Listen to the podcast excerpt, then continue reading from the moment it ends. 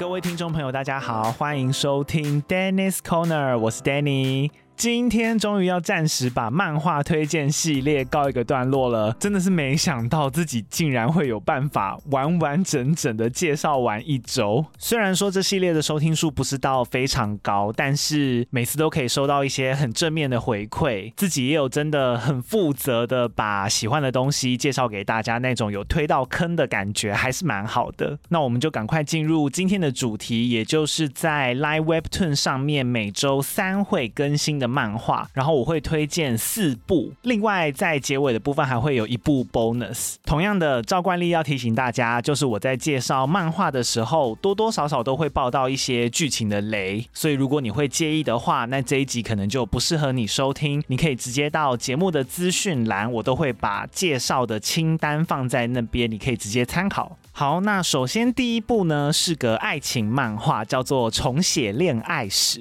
听名字应该就可以略知一一二啦。这是一部和时空穿越、回到过去重生有关的作品。其实每个礼拜追这么多漫画有关这一类的题材，真的非常非常多。等等，我后面还会介绍到一部。但是这部《重写恋爱史》有一个特色，它还多了一个设定，就是灵魂交换，而且它把灵魂交换和穿越这个主题。结合的非常有趣。故事的开头是我们的男主角李奇野，他某一天去一家公司面试，意外的发现面试官竟然是自己的前女友，叫韩书丽。那李奇也心里呢，其实一直都对韩书丽还有一点眷恋，只是因为她的个性比较温和，或者是说软弱，所以一直都不敢让书丽知道。然后书丽也都是一直面瘫啊，很冷淡。但是后来两个人意外出了一场车祸，一起穿越到两个人的大学时期，重点是他们的灵魂就在这个时候交换了，跑到对方的身体里面去，所以他们要开开始解开这个谜团，同时还要想办法回到现在。那这部漫画最主要的看点有两个，第一就是剧情方面，其实最开始都没有交代为什么他们会分开，感觉好像是中间有一些误会啦，所以分手。回到过去之后，虽然所有的事情都会再发生一遍，但是这次体验的人变成对方了，所以他。他们获得了一个新的视角，可以去了解当时两个人会分手的原因，然后也可以知道当时对对方隐瞒起来不说、没有解释清楚的那个部分。然后又加上男主角李奇也，他真的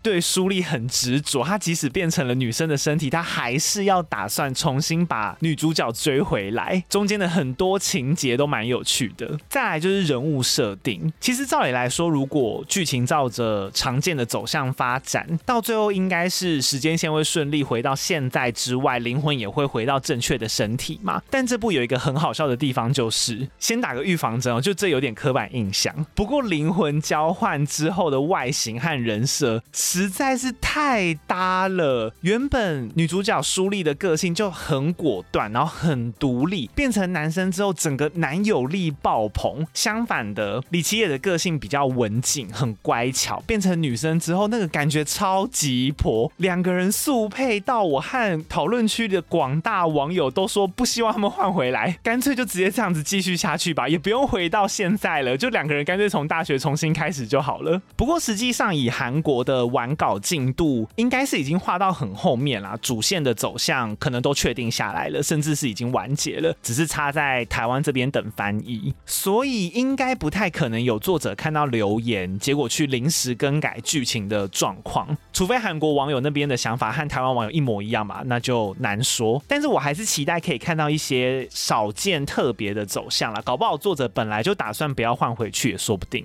然后这位作者的画风我很喜欢，那个线条在简单利落跟精致之间拿捏得很刚好，然后色彩也是比较偏缤纷一点的，因为他们是回到大学时期嘛，所以可以感受得到很青春的风格，而且也会安排一些撒糖啊，或者是开车十八禁的情节。是会看得很开心的一部作品。好，那这就是这一次唯一的一部恋爱作品了。接下来介绍的两部呢，都和校园霸凌有一些关系，特别推荐给喜欢看坏人罪有应得、受到惩罚的人，保证是可以看得很爽、很过瘾。第一部叫做《恶之返校》，这一部是我最近才刚开始追的新作，所以可能没有办法介绍的太详细，但还是推荐给大家。他的故事是在说有一位高中生叫金贤成，他在学校一直以来都是功课很好的模范生，但他不是大家印象中那种很柔弱的书生，他反而是那种偶尔会挺身而出，甚至可以出拳保护被欺负的学生，一个很有正义感的人。但是某一天，他被学校里的一群小混混从顶楼上推下去，就一摔摔成植物人，然后就送进医院了嘛。但是这段期间他的意识很清楚，只是没有办法做出反应。然后他看到，也不是看到，就感觉到或听到，这段期间家人因为自己的关系过得很痛苦，甚至奶奶为了照顾他也倒下了。那个在心里的怨念就越积越深，每天都想着要复仇，一直希望要是他可以重新醒来的话，他要怎么进行他的复仇仇计划，一直不停的在脑内排练。结果他在病床上一躺就是十年，他就这样想了十年的复仇计划。更精彩的是，突然某天他的意识就真的穿越回到还在高中的时候，他变回高中生了。所以主线剧情就是在看金贤成如何一步步实现他计划了十年的复仇计划，而且他是针对每个人的弱点下手。面对有背景的豪门学生，可能就动用关系施压；然后面对那些头脑简单、四肢发达的人，他就去练拳击，然后狂揍那些小混混。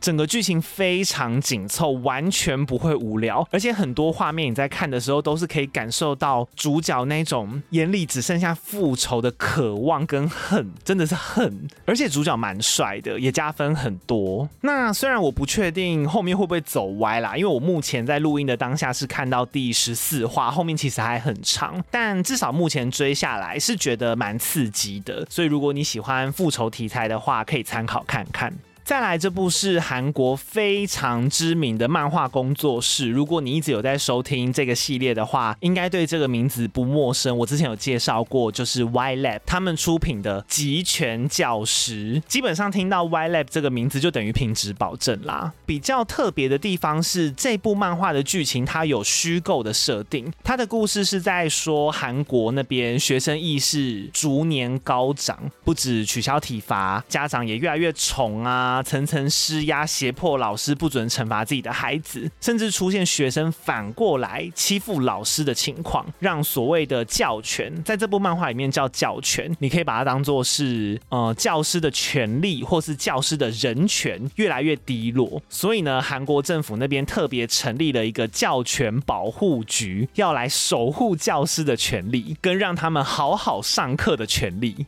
但是这个教权局找来的教权监察官，同时也是本作的主角啦，叫做罗火静，他也蛮特别的。看故事推测，他应该是军人出身，所以基本上他采用的矫正方式，你就可以想象，就是震撼教育或是高压教育。当然也有动用武力、用拳头的部分，这是个蛮大的看点。那里面的故事发展基本上是由很多的短篇堆叠而成的，因为主角监察官就是哪间学校有事就往哪边跑嘛，所以每个短片就是一件学校发生的事，篇幅大概都八到十话不等。不过中间还是有主线剧情贯穿啊，所以你有的时候可以看到前面的一些角色在后面也会出现。例如有另外一个一定要介绍的，他后面还会出现一名女性的教权监察员，叫任寒玲。然后她好像是罗火镜的后辈，所以她其实也是军人出身，打起人来也是一等一的凶猛。通常看这种武打场面啊，如果你也是常在看漫画的人，你就会知道，男生有男生的恐怖，女生也有女生可怕的地方。然后从这位任寒玲加进来之后，就变成有点像双主角的感觉，而且也会稍微透露罗火静他从军人改当教权监察员的原因。然后里面的各种校园事件也是五花八门，因为他是保护教权嘛，所以如果你真的广义来说，就是要能让老师好好上课。所以那些打扰学生上课的啊。霸凌同学惹是生非的啊，恐龙家长啊，甚至是一些有偏差教育的老师，全部都在监察员的管辖范围里面。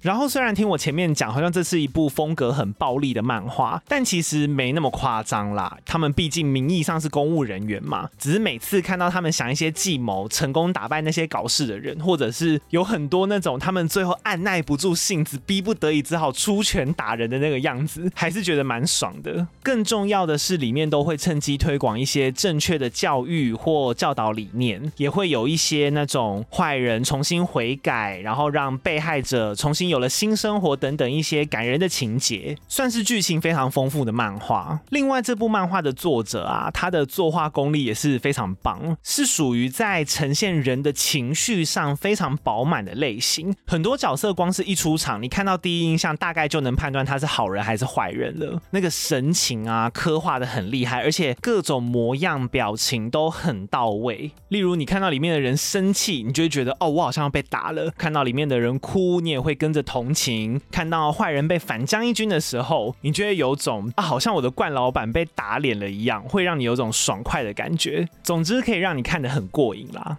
好，接下来要介绍的这部漫画呢，它的题材比较特别，叫做《倒脸人生》。如果突然要我举三部跟外貌至上主义有关的漫画，以第一印象深不深刻来说，我首先会想到的第一个是《看脸时代》，但是这部已经走歪了，它现在是格斗漫画。再来就是我的 ID 是江南美人，然后这部已经顺利完结了，也是蛮好看的。跟接下来要介绍的这部《倒脸人生》，而且这部漫画它在呈现这个社会到底对外貌有多偏袒、多残酷的比例还有强度上面，真的是我目前看过的第一名。这部作品的构成跟前面提到的《集权教师》一样，也是以短篇故事组成，但是会有主线贯穿。然后每一个故事的标题都是人名，例如说你看到何那勇，那你就知道哦，这篇的主角就叫何那勇。接着你会看到每位主角，他们因为只有平庸的外表，所以呢，在生活上有很大的不满足，可能很穷，或是被欺负、被差别待遇，然后没有人爱等等等。但是在他们失意的时候，都会有一位很漂亮、跟救世主一样的神秘女生出现，叫蔡以真。然后她身边每次都会带着一位很像秘书的男性，叫李吕涵。他们出现在主角面前，然后说：“我可以帮忙盗用。”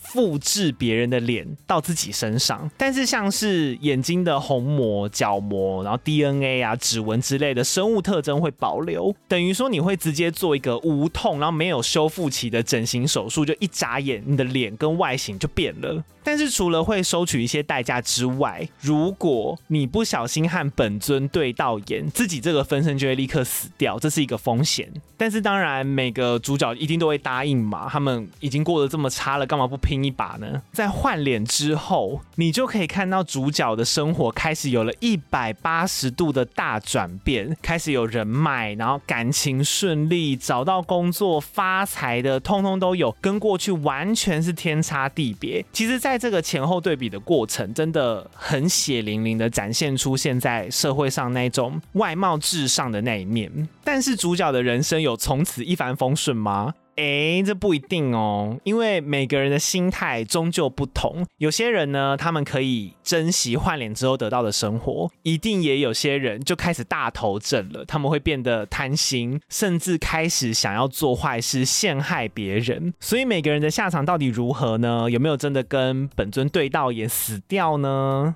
只能说大致上是善有善报，恶有恶报啦，我就不多爆雷了，推荐大家可以亲自看看。另外，这部漫画谈论到的题材范围真的非常广，每一个主角的生活背景都独一无二，有学生、富二代、拜金女、毒虫、普通上班族都有。剧情上面也不太拖戏，那个节奏高低起伏啊，掌握的很好，是会让我每周都期待它新进度的漫画啦。而且虽然在漫画里面不断强强调外表有多重要，但我自己看久了，其实觉得蛮像反面教材的。因为就算你有不错的外在条件，但你需要什么样的心理素质才够格把它撑起来？我觉得这点蛮值得思考的。然后目前这部第一季已经完结了，正在连载第二季。最后我推荐几个第一季一定要看的人物篇章，分别是吕敏书、艾登跟乔泰熙。虽然他们的篇幅都算蛮长的，追完可能会需要一些时间，但是真的非常好看。尤其是乔泰熙，他是第一。季的最后一位主角，也完全是第一季的灵魂人物，我真的非常推荐可以去感受一下乔泰熙的魅力。而且在乔泰熙的结局最后，蔡以真和乔泰熙收代价的时候，有和他讲了一段话，然后也是第一季的整个结尾那段话，我觉得非常有深度，我自己非常喜欢。好，那以上就是主要四部推荐给大家在 Live Webtoon 上每周三会更新的漫画。最后呢，小小的 bonus 一部叫做《人间无恶魔》，它是一部很典型的惊悚恐怖漫画。它也像我上次介绍过的黑盒子一样，是彼此之间互相独立、没有关联的短篇故事集。那为什么我不正式介绍它呢？一方面是它目前还很短呢、我录音的当下看到它只有出十话，两个故事。而已，一篇叫《跟踪狂》，另外一篇叫《遗失物》。另外一直让我很犹豫的点，就是它的画风真的很需要适应一下，非常的少见。你细看呢、其实是很像油墨或水墨的笔触，但是如果你快速划过的话，又会有一点像黏土动画。我自己阅读起来的感觉是，它比一般常见的漫画还要写实很多。如果搭配恐怖题材的话，我觉得这个画风应该有些人看了会害怕，所以我就打算速速带过就好。不过就题材本身，的确。是闺蜜应该会喜欢的那种都市恐怖系列，就里面没有鬼，没有灵异，只有很可怕的人的那一种。如果有兴趣的话，还是可以去看看。好，那这一集的最后来简单的讲一下 Dennis Corner 丹尼角落之后在内容上面的一些规划。其实原本这个单元的主旨就是要分享我喜欢或我有兴趣的东西给大家嘛，所以陆陆续续也介绍了很多我觉得值得被看见的作品。那虽然现在漫画系列已经顺利告一个段落了，但其实我还是一直有持续在看嘛，会看到不错的新作品，而且也有些那种已经完结。但我觉得非常值得被推荐的漫画，所以可能也许会换一个形式，变成主题式的。例如专门介绍泰剧漫画工作室，或者是如果你喜欢十八禁情节绝对不能够错过的几部漫画等等去呈现也不一定。然后影展也是，因为我还是持续的会去看影展嘛，所以如果有碰到印象深刻的电影，觉得不错的，就会介绍给大家。比较特别的是，其实我最近在学塔罗牌，而且还有学出一些心得，然后也开始有帮身边的朋友算了。然后我觉得会喜欢我们节目的人，应该对。对占卜命理也会有兴趣，或者是说至少不排斥啦。所以有机会我也很想要介绍这一块，是我最近的兴趣。至于形式是什么，我还在规划当中。那就希望到时候大家会喜欢，可能会和漫画还有影展电影的推荐互相穿插着出现。好，那以上就是今天这一集的内容啦，希望大家会喜欢。如果你喜欢我们节目的话，请记得给我们五星好评，同时留言给我们，帮助这个节目可以被更多人听见。另外，记得追踪我们的 IG，我们的 IG 是 T U R T L E D I 一零三。那我个人的 IG 呢是 D 点 C O R N E R 零三，上面会有更多我介绍到的漫画、电影，或者是我最近正在学的塔罗的相关资讯。更重要的是，可以赞助或是订阅我们的节目，每个月五十块可以听到订阅者限定的旧集数。那我们就下一集再见啦，我是 Danny，拜拜。